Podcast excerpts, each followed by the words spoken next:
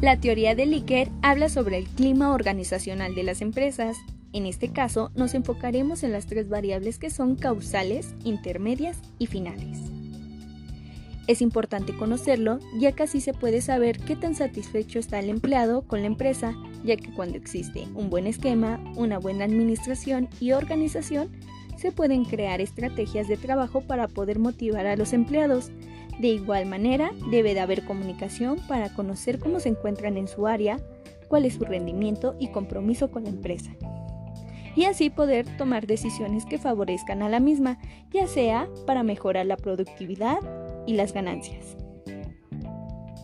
Cuando no se lleva a cabo y la empresa está rodeada por un entorno no favorable, el trabajador llega a un punto que pierde interés y compromiso con la empresa y en la mayoría de los casos solo va por necesidad que por gusto.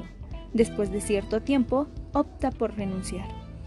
Por ello, es necesario tomarlo en cuenta para que las organizaciones funcionen adecuadamente.